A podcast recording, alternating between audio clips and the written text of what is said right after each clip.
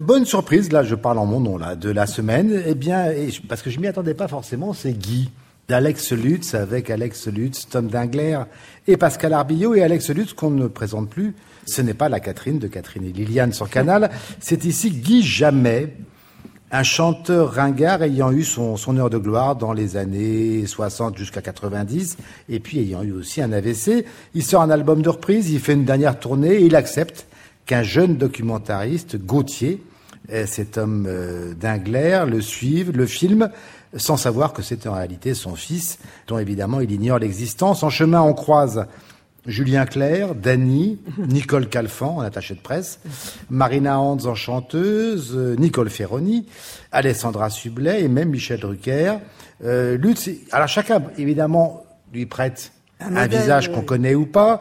Euh, moi, je le vois entre la, c'est la tête de Guy Bedos qui me rappelle en même temps le chanteur Daniel Guichard. Vous voyez, c'est, il y a un, peu, juste, il y a un peu de Daniel Guichard quand même, non En tout cas, ce que je peux vous dire, c'est que comme dit jamais, eh ben, on voit que Lutz c'est monté à cheval. Et là-dessus je suis j'ai un œil de lynx si j'ose dire.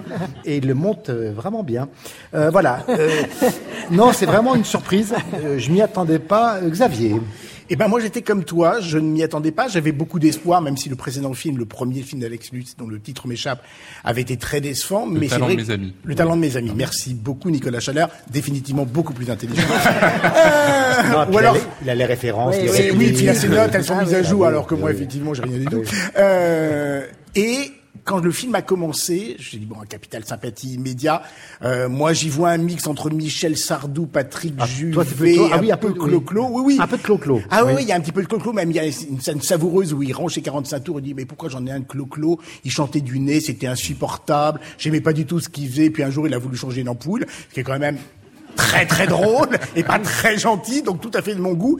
Et pendant les dix premières minutes, je me suis dit mais ça va pas tenir, c'est un sketch, c'est un postulat, comment le réinventer Et en fait, il le réinvente. Et j'ai revu le film avec justement le plaisir de savoir qu'il allait jusqu'au bout de sa réussite. Donc j'ai encore plus apprécié son travail très délicat de direction d'acteur, de mise en scène, de reconstitution. Et puis lui, des parce que années ça n'est- 70. ça n'est pas que du Lui- grimage, Ah non, hein. pas du tout. Il compose un vrai Il y a, personnage. il y a un avec vrai personnage. gestuels. Les silences même sont éloquents. Et puis, il aime les comédiens, il ne vole la vedette à personne. Il partage l'écran avec une, une générosité absolue. Marina Hans, Ils même. quand même la, la vedette un peu à Alessandra Sublet, sans difficulté. Oui, mais j'aime bien. Alessandra. Mais un clip avec Marina Hans, genre Peter et Sloan, où il a une moustache qu'à aucune époque il n'était possible de porter, et elle géniale avec une perruque choucroutée. C'est une apparition de deux minutes, et c'est une apparition qui est très drôle d'abord, et puis il se passe toujours quelque chose, un deuxième temps à l'intérieur des séquences comiques, une mélancolie qui arrive, une nostalgie, une délicatesse. Pascal Arbillot, qui est une comédienne que j'aime beaucoup, qui arrive avec ses deux petits chiens chihuahuas ridicules dans le haras, Mais qui- donc il joue la femme. qui joue enfin, la femme, voilà. On se dit bon, bah, ça, ça va être la, la, la blondasse pétasse, un peu idiote. Et puis finalement, elle a une vraie personnalité. Il se dégage quelque chose. Nicole Calfon est radieuse, elle est belle. Euh, on retrouve même Julie Arnold, oui, de Marquez. Mais il y en a plein, hein, si on il regarde. y en a plein. Il y en a plein, mais il on- les aime, il les accompagne. Pierre, et- je trouve que le maquettiste qui a inventé les, les fausses pochettes. Ah, formidable. Mais tout est réussi. Jamais, Les- mais c'est, c'est mais un- même la, mec est un la prodige. hein. partition est réussie, c'est-à-dire que la variété Oui. qu'il interprète. Non, non, elle a, elle a ses vraies références dans les années on croit aux 70. chansons. Oui, on bien croit sûr. effectivement qu'elle ferai pas existe. une BO pour la.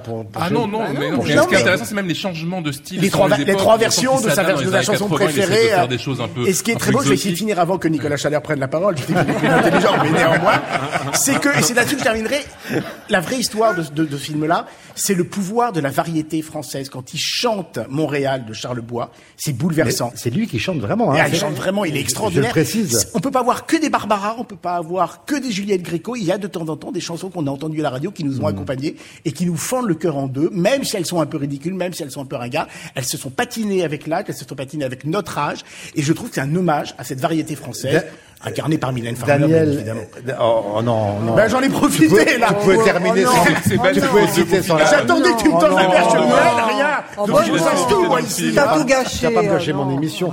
Daniel, ma question est très, est très sérieuse. Tu as bien connu les chanteurs de cette époque-là. Non, non, mais Non, ma non, question non. est sérieuse. Là, Là, c'est sérieux. Là, je voudrais c'est savoir. Et si. Fréhel, elle était comment, Non, Fréhel arrêtez, non, mais. Oh, pas pour une fois, je pose une question sérieuse. mais c'est vrai. Est-ce que ça te semble fidèle à ce qu'ont été les chanteurs non, des- seulement, non seulement ta question est tout à fait pertinente, mais l'homme de ma vie, Oui, mon mari, qui s'appelait Jean Berthelin, était chanteur et musicien, et il était de Et cette époque-là, évidemment. de gros succès. Et donc, effectivement, j'ai connu tout ce que Hmm. Guy Jamais connaît, c'est-à-dire le succès, et puis le moins succès, et puis le vieillissement, et tout ça est d'une d'une authenticité, sans jamais de mépris, sans jamais d'ironie. Il y a même de l'émotion, je trouve. Et c'est pour moi, c'est un film qui est en même temps, c'est à la mode, qui est drôle et quelquefois amer, qui est cruel et nostalgique, et qui est ringard et superbe.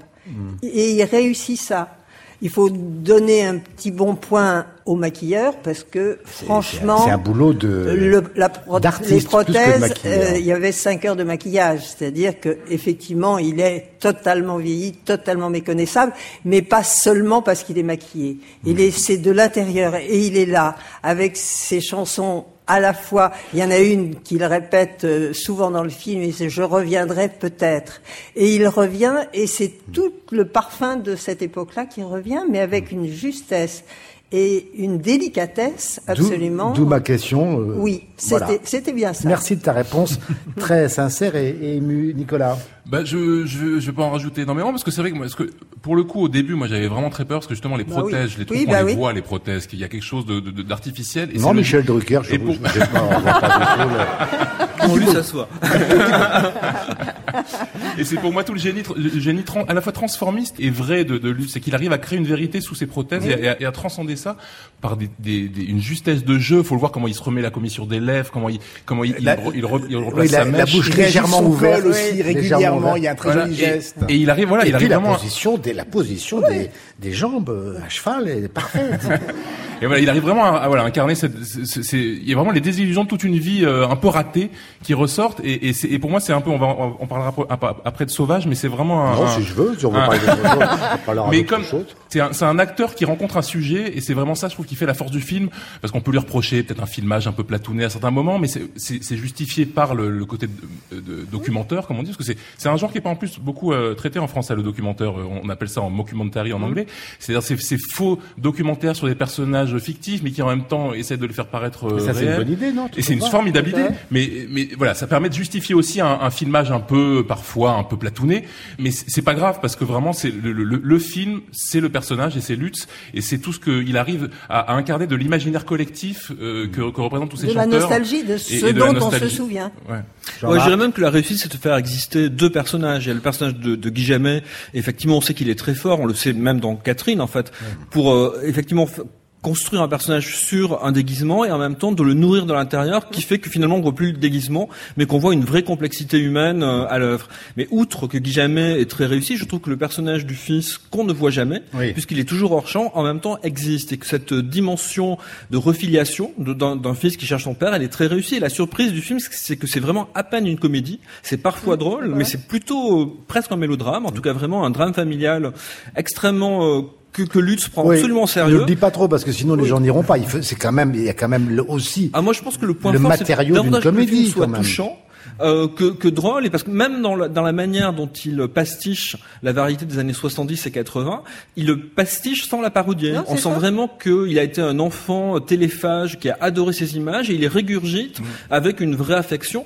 Et donc moi je trouve le- surtout le film très émouvant.